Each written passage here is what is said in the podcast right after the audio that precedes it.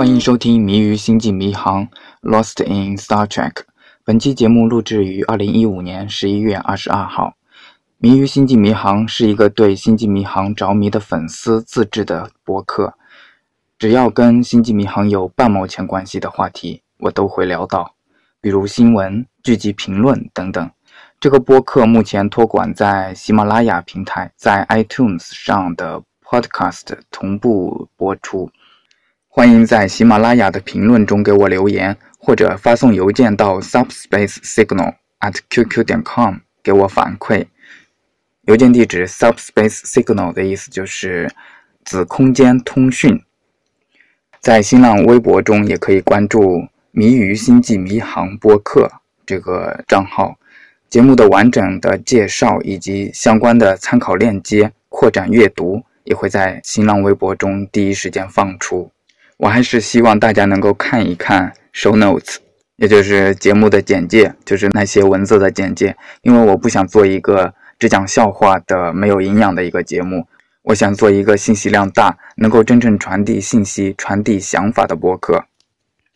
当介绍到某个东西的时候，如果你对这个东西感兴趣，你当然想在这个问题上多阅读一些东西，这样你可以方便的在 show notes 里面找到。目前在喜马拉雅平台上能够看到完整的 show notes，在喜马拉雅输出的 RSS 里面对 show notes 做了截断，导致 podcast 用户不能看到完整的 show notes。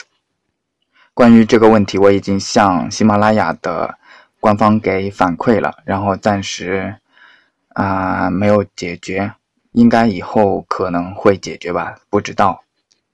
目前的解决办法就是关注我的新浪微博“迷于星际迷航播客”，我会在那里贴出完整的介绍。关于我要放在哪个平台上面的这样的考虑，我其实已经考虑了很久。喜马拉雅目前能输出订阅，能输出 RSS，所以我可以把这个 RSS 提交给啊 iTunes。它就能够在 iTunes 上面上线了，但是这样做的话，喜马拉雅有一个缺陷，就是说它的 RSS 输出的时候，我的节目简介它是有字数的限制的。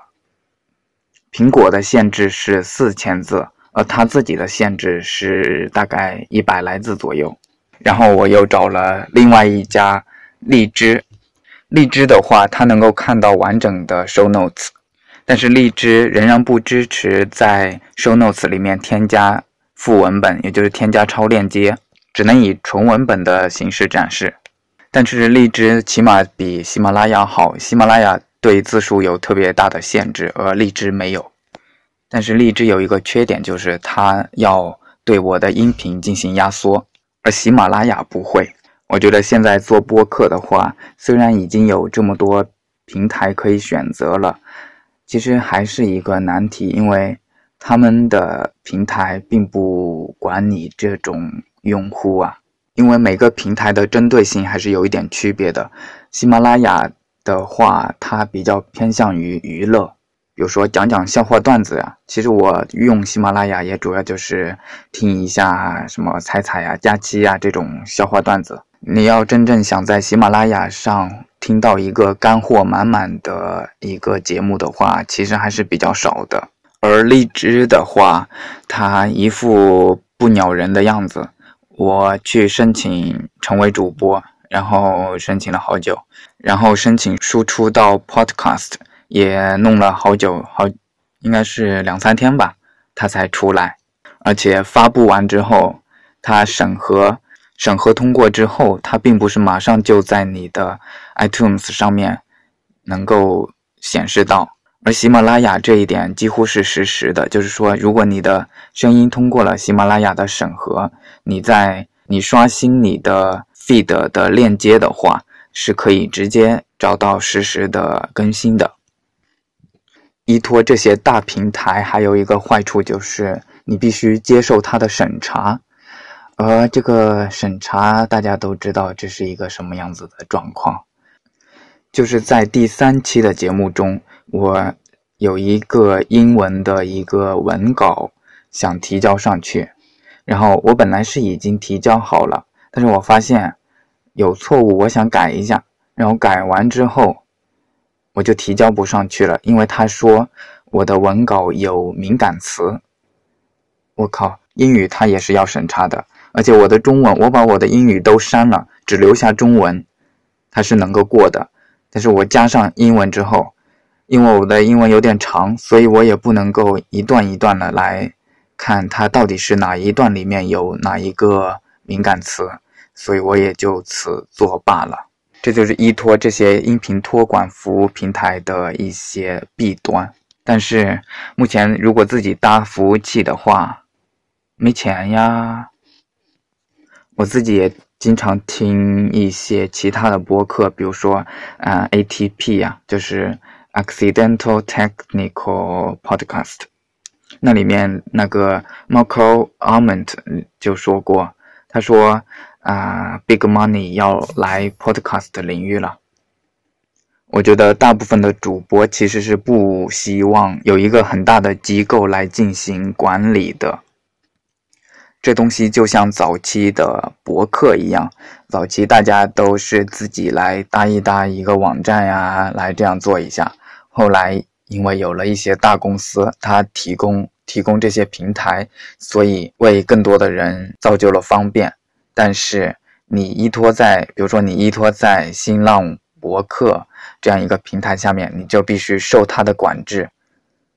目前这个播客的话，听众也不多，而且我这是一个聊电视剧、聊影视作品的一个播客，我也不会说什么查水表的事情，所以应该不会被查水表吧？万一哪天我查水表了的话，我应该怎么办呢？应该不会有查水表的事情发生吧？好了，聊了这么多，开始进入正题了。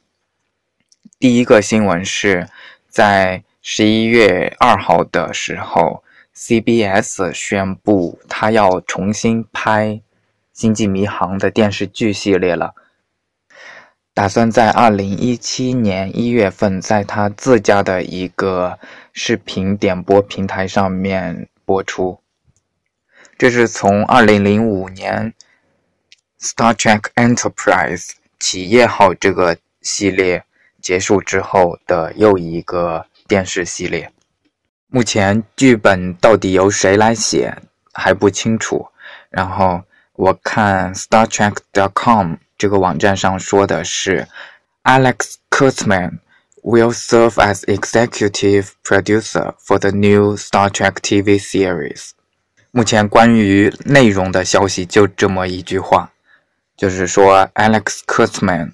会作为执行制片人监，啊，叫做什么监制？这个人曾经有参与制作 J.J. Abrams 的后面的那个电影，就是《Star Trek》二零零九年的和《Star Trek Into Darkness》二零一三年的。既然现在还没有公布具体的写剧本的是哪一个人的话，那我猜他应该是跟以前的那一些系列一样，是由多个人来一起共同完成的，然后由由一个人总体来把关。我看那条新闻也主要就是在推他的这个视频点播平台 CBS All Access 这个平台。也没有讲多少细节的东西，所以只能慢慢的期待了。毕竟要到二零一七年了。有趣的是，在这条新闻的结尾的时候，他说：“我们这个电视剧的系列跟明年，也就是二零一六年夏天的时候由 Paramount 公司制作的《Star Trek Beyond》是没有关系的。”我不知道这个最后一句话，他说跟他撇清关系到底是个什么意思。反正这个系列对于《星际迷航》的粉丝来说，应该是值得期待的一个系列。不管怎么说，这个2017年将要启动的新的《星际迷航》系列，应该对于咱们《星际迷航》的粉丝来说，都是一个值得期待的事情。接下来还有一个大新闻，就是。星际迷航五十周年要来北京展览了。作为全世界最著名的科幻影视系列之一，《星际迷航》五十周年特展全球第十三站将于十二月十二日于北京世贸天阶正式开展，展馆面积超过一千五百平方米。特展将展出《星际迷航》最初的概念艺术、分镜头绘图板、电影剧本、海报艺术收藏品、微缩模型。道具和服装以及可操作布景，这组庞大且全世界仅有一套的原版道具将点燃人们对星际时代的想象。北京站特展将持续至二零一六年二月二十二日，之后将巡展深圳、上海等地。现在门票是在微票这个平台上面出售，五十块钱，这是预售的价格。然后之后可能会调高价格，如果大家想去的话，赶紧去微票上面去订票吧。好了，新闻结束，下面进入本期的主题，咱们聊一聊教主的生平。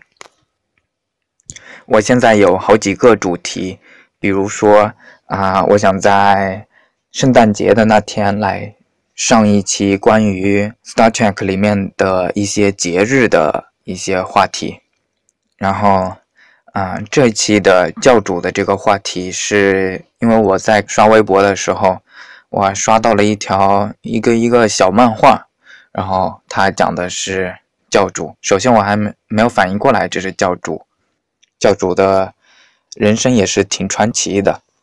我给大家念一遍这个漫画。想看这个漫画的同学，可以去“迷于星际迷航”播客这个新浪微博上面去找。这个漫画说的是1947年6月18日，一架泛美航空公司的飞机从 Calcutta，这是一个印度的一个地方，飞往纽约。一个引擎突然停止工作，这导致了另外一个引擎负荷上升。急剧过热，最终起火，机上的乘客顿时大乱。这时，机长决定找地方让飞机紧急迫降。当时，二十五岁的飞机副驾驶解开了自己的安全带，他来到客舱，安慰各种惊恐的乘客。他坐到一个孤身一人的年轻姑娘旁边，他告诉她，一切都会好起来的。他一边安慰他，一边看着飞机窗外正在起火的引擎。他一边安慰他，一边看着起火的引擎从机翼上掉下。他一边安慰他，一边知道现在飞机油管已经破了，火势很快就会蔓延到整架飞机，飞机也在不停的下坠。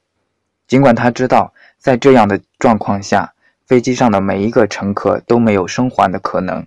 他还是这么一句一句的安慰他。飞机重重的坠毁在叙利亚的沙漠，十四名乘客当场死亡，两名机组成员和一些其他的乘客生还，包括那个副驾驶。尽管副驾驶撞断了一对肋骨，他还是冲回了正在起火的飞机，从废墟中救出更多的幸存者。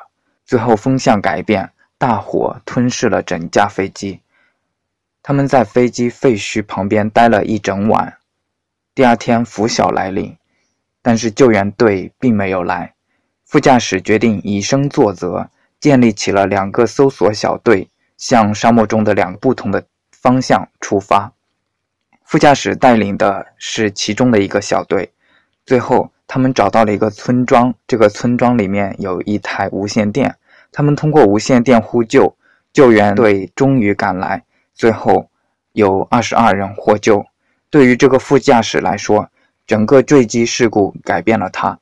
在那之后，他决定不再做飞行员。他想接下来的生命中做些别的事情。他从航空公司辞职，开始写书，后来开始写剧本。他叫 Gene Roddenberry。他的作品叫《星际迷航》。这个故事不是写一个关于 Gene Roddenberry 的颂歌，虽然他值得这一切。在进军电视行业之前，他做过二战的轰炸机驾驶员，当过飞机事故调查员，当过警察。他还是三起坠机事故的生还者。这个故事真正想说的是，人生短暂。在那架飞机上，他看到了人生易逝。他看到，我们都是在夜空中栽向地面的乘客。他看到了我们所有人的无助，所以行动起来，开始帮助身边的人。看到这个漫画之后，我自己也挺震惊的。我并不知道他是一个飞行员呢，所以我决定做一期关于教主的生平的这么一期节目，然后我也就此机会来了解一下他。如果出现了有什么不对的，欢迎大家给我反馈。还记得反馈的方式吗？教主名叫 G.N. Roddenberry。英文全名叫做 Eugene Wesley Roddenberry。一九二一年生于德州，在洛杉矶长大。他最早是想跟随父亲的脚步，进入警校，念了三年的书。后来他的兴趣转向了航空工程学，而且考到了飞行执照哦。我觉得哪一天我自己土豪了，我也要搞一个飞行执照玩一玩。一九四一年，他进入美国陆军航空军服役，担任 B 十七轰炸机飞行员，在太平洋战区服勤，军衔是少尉，曾获得过飞行优异十字勋章以及航空勋章。退役后，他进入泛美航空担任客机驾驶员，在一九四九年与一九五六年间。他在洛杉矶警察局当警察，可以看出他还是干了很多个工作。但是他写作这个事情，他是一直有在干的。就是在南太平洋打仗的期间，他就已经开始写一些飞行的小故事了，然后把这些故事卖给一些杂志啊，包括《New York Times》。他后来又当了失事飞机的调查员。二战结束后，他参加了泛美航空公司，然后在这时间，他还在哥伦比亚大学学习文学。在航空公司工作的时候，就出了刚才漫画里面的那个事故嘛。后来回到美国之后，他继续做飞行员，直到他看到了电视机。那时候电视机应该是一个非常罕见的一个东西。但是他正确的预估了电视机的未来。他觉得电视这种新媒体，还有电影呀，以后会非常的发达。所以他从航空公司辞职不干了，去好莱坞发展。慢慢的，他就开始专业的写作、写剧本了，写了一些知名的和不知名的一些电视剧本。真正让他火起来的是《星际迷航》系列。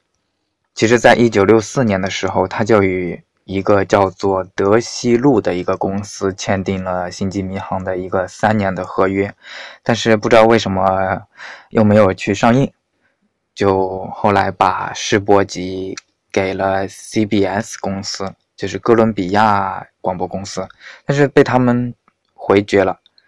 然后呢？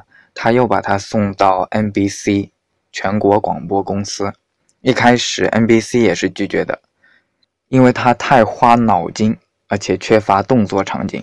这是他的一第一个试播集《The Cage》，讲的是一群能够用意念来控制你的啊外星人，然后他抓到了船长他们之后，就在给他们做实验，好像是，不太记得了。好早以前看的。总之，这个剧的概念还是比较超前的。这些概念对 NBC 的高层们留下了深刻的印象，然后做出了决定，希望它能够继续拍下去，并且成为一个系列。这就是我们的《星际迷航》原初系列。其实，美国人在那时候也是非常保守的。G.N. Roddenberry 在《星际迷航》中提出了很多的超前的概念，对那时候的人来说不，可接受。比如说，在他设想的二十三世纪中，种族和性别歧视已经不复存在，这是在当时颇具争议，因为那个时候美国还有很多地区仍然严格的实行种族隔离的政策。这部剧在一九六六年 NBC 首播成功，但是起初它并不成功，收收视率挺低的，广告收入也不理想。当这个节目在第二季隐约出现了停播的噩耗的时候，那些忠实的粉丝们开始了一场前所未有的争取运动，从而成功的说服了美国 NBC 广播公司继续制作第三季。这个系列最后一集。于一九六九年六月三日播出，后来就被砍掉了。但是随着一次又一次的重播，这个电视剧受到了惊人的欢迎。其实好多电视剧越来越火，越来越家喻户晓，也是由于重播造成的。比如说《还珠格格》呀，湖南台老是播老是播，然后还有《西游记》呀。《新白娘子传奇》呀，等等，开始的时候并不见得有多受欢迎，但是重播久了，这就家喻户晓了。嗯，扯远了。接下来呢，他就开始召集一些原班人马，开始对动画系列创作。我没有看过动画，但是说动画的品质也不怎么好。我看网上的截图的话，也是特别渣的画质，根本就不想看。但是还是挺经典的，以后有时间的话找来看一看，因为它它也是《星际迷航》正史的一部分。虽然影迷之间也会有一些争议，认为它并不是经典，因为它的制作确实不怎么精良。在《星际迷航》下一代的时候，Gene Roddenberry 花了很大的心思，然后健康恶化。第二季和第三季的时候，已经慢慢的淡出了。电影方面的话，他只制作了《星际旅行》的第一个，啊，就是一九七九年的那一个电影《Star Trek: The Motion Picture》《星际旅行：无限太空》。之后的话，由于制作费用超支，以及跟 Paramount 它管理层的沟通问题。后来被另外一个人取代了。后面后面几个电影的话，他只是担任执行顾问。最后一个以原初系列为背景的电影《未来之城》，是为了纪念 Gene Roddenberry 而拍摄的。据说他在去世的前几天看过试映，啊，就这么死了。所以说，有时间还是要多多享受生活呀。人嘛，最重要的就是开心啦。然后就是一定要对自己的健康负责，多健身，早点睡，不要早死。人生如此的美好，是吧？关于他的评价的话，有电视剧的剧本作者指控他们的一些想法被。Gene Roddenberry 接受之后，就变成 Gene Roddenberry 自己的。在那个跟粉丝的见面会上，谈到对他自己对这个电视剧的贡献的时候，有夸大、有说谎的嫌疑。后来，Gene Roddenberry 也对这些作者当面对质，还道了歉。不过，根据评论他的人说，他还是继续重申这些虚伪的声明。根据那个扮演吴呼然的女演员 Nichelle Nichols 的自传中，她说，她曾经与 Gene Roddenberry 有过一段恋情。他觉得 Gene Roddenberry 力排众议，要求她在电视剧中出演黑人女主角的这样一个事情，跟他们之间的恋情有一些关系。在他生命的末期，他已经很少插手《星际迷航》的管理工作。Paramount 公司也给予他足够的尊敬，同意了 Roddenberry 的请求，就是说把动画系列从官方正史中移除。他还认为第五部和第六部的电影中有些元素是杜撰的，不过他也没有说要严格的要求把他们从正史中移掉。Gene Roddenberry 结过两次婚，第一次是跟一个人生了两个小孩，然后结婚二十七年，然后就搞外遇了。外遇对象这个非常的劲爆啊，这个。外遇对象是扮演《下一代》里面 Diana Troy 的，就是那个顾问，那个船上的顾问，心理顾问的妈妈。她妈妈叫做 Loxana Troy 的，我不知道我有没有读对，L W A X A N A，Loxana 应该是这样子读。Diana Troy 的，她妈妈是一个非常给力、非常搞笑、非常有个性的一个妈妈。他们那个种族的特质就是有 telepathic 的能力，能够看出对方是怎么想的。总的来说，Jane Roddenberry 的想象特别丰富，然后构建的这个世界也是一个非常乐观、有探索精神的一个世界。他的后继者们创造了接下来的电视剧的剧集，比如说《升空九号》。航海家号以及进取号，这个系列就这样繁荣了起来。Jean Roddenberry 是一个世俗人道主义者，在他过世之后，他的骨灰装入一个唇膏大小的胶囊，送入太空，足以环绕地球轨道六年之后会焚毁在地球的大气层里。有一颗叫做 Roddenberry 四六五九号的小行星，以及火星上的一道。冲击火山坑都是由他的名字来命名的。他在一九九一年过世之后，Roddenberry 的想法后来又被继续创造出了接下来的电视剧的系列。这些电视剧有的是根据他之前没有播出来的一些故事计划还有概念来制作的。总之，人们对他的评价还是很高的。有些人戏称它为 “Great Bird of the Galaxy”，银河里面的大鸟。好了，关于教主 Gene Roddenberry 就介绍这么多了。感谢您的收听，请记得去新浪微博中去搜索“谜语星际迷航”播客来加关注哦，或者你还可以发送邮件到 subspacesignal at qq 点 com。Send me a subspace signal。敬请期待下一期节目，再见。